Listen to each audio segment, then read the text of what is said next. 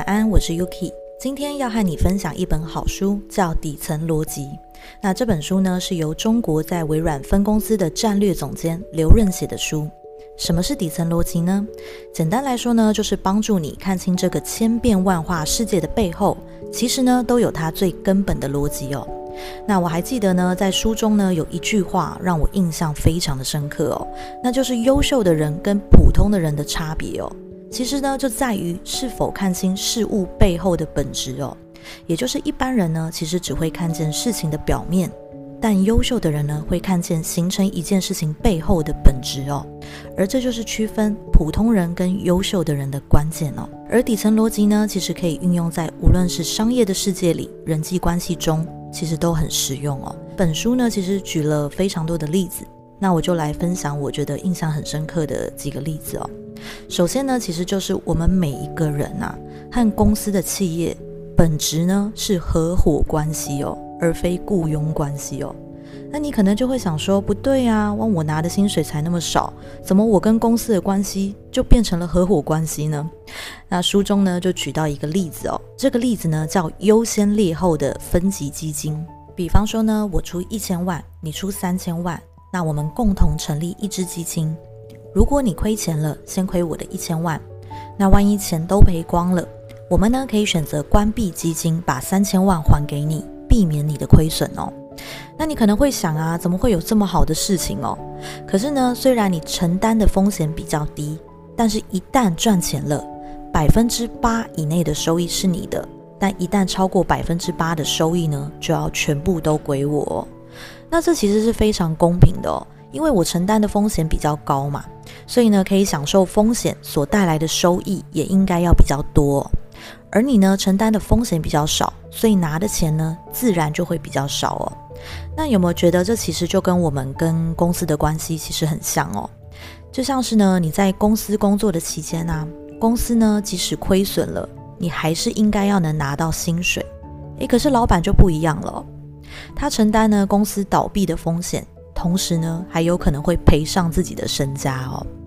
所以呢，一旦当公司赚钱了，他应该也要拿比较多的钱哦。好，所以呢，你可能会想说，那我知道这个要干嘛啊？其实呢，当我们知道自己跟企业之间的关系，我们呢才能够真正在公司里面成长，实现自己的真正价值哦。好，那聊到这里呢，我们可以继续的了解我们跟企业之间的利益是怎么样去做分配哦。那书中呢就提到了四种不同的利益分配形式。那就是工资、奖金、股权以及价值观，而这分别对应着不同的贡献程度以及风险大小哦。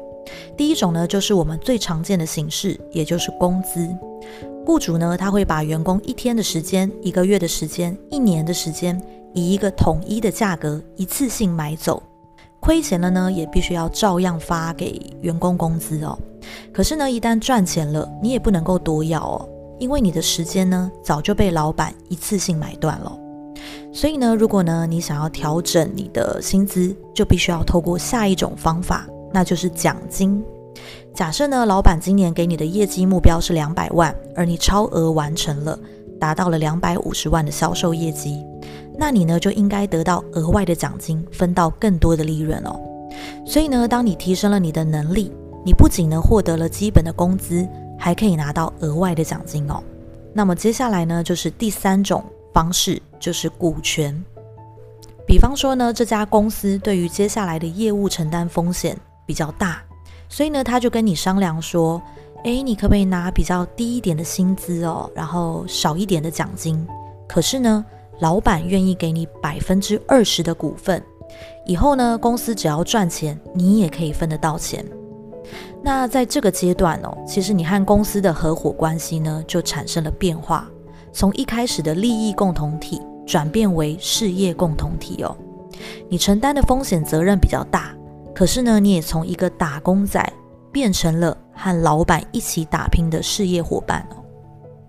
好，那接下来呢，就来到最后一种利益分配的形式，那就是价值观，也就是无论你是否有薪水。受到多少人的拦阻啊，跟周遭人都不支持你，你都愿意做这份工作。那其实到了这个阶段哦，已经上升到了自我实现的层次哦。好，所以呢，其实刚刚呢就简单讲解了四种利益分配的形式：工资、奖金、股权以及价值观哦。而这四种形式呢，分别对应着不同的贡献程度和风险大小哦。所以呢，聊到这里呢，你也可以来想想，在这四种模式中呢，你和公司正处于什么样的模式哦？也就是说呢，你现在属于哪一种模式，而你呢，又向往哪一种模式呢？好，那我在这边呢，也来分享一下自己以前曾经在新闻台当编辑记者的经验哦。那其实我那个时候就是进入新闻台，其实都是抱持着远大的梦想嘛。因为其实新闻台的呃薪水呢是非常非常的微薄的哦，所以呢，很多人呢去当记者啊，去当编辑，都一定是怀揣着一个很远大的梦想。嗯，没错，我当记者呢，我一定要写出一些深度报道，我要为少数族群发声，我一定要写出一些很温暖的文章或者是影片哦。那当然，你一进到这样子的环境哦，我们一定都会有业绩，而那个时候我们的业绩呢是每个礼拜刷新哦，也就是每个礼拜业绩归零，再帮你重复算一次哦。所以呢，其实真的业绩压力非常大哦。那你同时要承担的呢，就是主管的情绪哦，然后呢，他的工作强度很强，然后每天呢要有很多很多的变化，是你很难去掌握的。但是呢，如果你的业绩好，你是业绩好的记者呢，那你就会拥有更多的话语权，在要爆出什么样的新闻内容呢，你比较有决定权哦。所以呢，我为了呢想要分享自己想要分享的东西，我那时候就很想要帮呃可能战乱国家的少数族群发声啊。那我还是想要做一些深度报道，为了达到这样子的目标哦，所以呢，我就是可能牺牲了我很多很多下班的时间，或者是不断不断的冲业绩，然后忍受各种老板的怒骂以及情绪哦。那就凭借着这样的使命感呢，我也愿意完成其他我不喜欢的很繁琐的工作内容，然后领着一个非常微薄的薪水哦。好，所以刚刚举的这样子一个简单的例子呢，其实要来告诉你，当你明白了这样四种不同的利益分配方式，你能够在一个公司里面怎么样成长哦。在书中呢，其实举一个很好的例子，比方说呢，你是一个刚出社会的。一个年轻人，那你现在正在做一个销售助理的工作，每个月呢拿着也是很微薄的薪资哦，早出晚归，非常辛苦，然后做一些很重复性，然后很繁琐的工作。但是呢，你心中呢怀揣着一个伟大的梦想，你觉得不，我不可以只是一个销售助理哦，所以呢，你不断努力，不断努力，慢慢呢从一个销售助理成为一个独当一面的 sales 哦，而且呢。你还开始慢慢拿到很高额的奖金哦。那在这样子的一个阶段里呢，你还是不满足。你发现你自己呢，已经连续三年的销售额都是一千万元左右哦，怎么样涨都已经涨不上去了。于是呢，你就来跟老板谈说：“老板，我们来合伙吧。”你成立了一家新的分公司，你出资百分之四十，老板出资百分之六十，你们一起共同分担风险。共用收益，你呢已经不再是老板的员工，而是成了老板的合伙人。你们呢是新的命运共同体哦。所以呢，你就慢慢的从一个默默无闻的打工仔，成为了一个名副其实的 CEO 哦。好，所以呢，其实，在书中呢讲到这里，他做了一个很不错的结尾，我觉得非常棒哦。那就是松鼠过河呢需要策略，但是巨人过河呢？只要踏水而过即可，那就是当我们还是一只小松鼠的时候呢，面对着未知的恐惧哦，可能河水很湍急啊，我们会觉得很害怕，所以我们东张西望，左顾右盼，慢慢一步一步的，就是艰难的过河哦。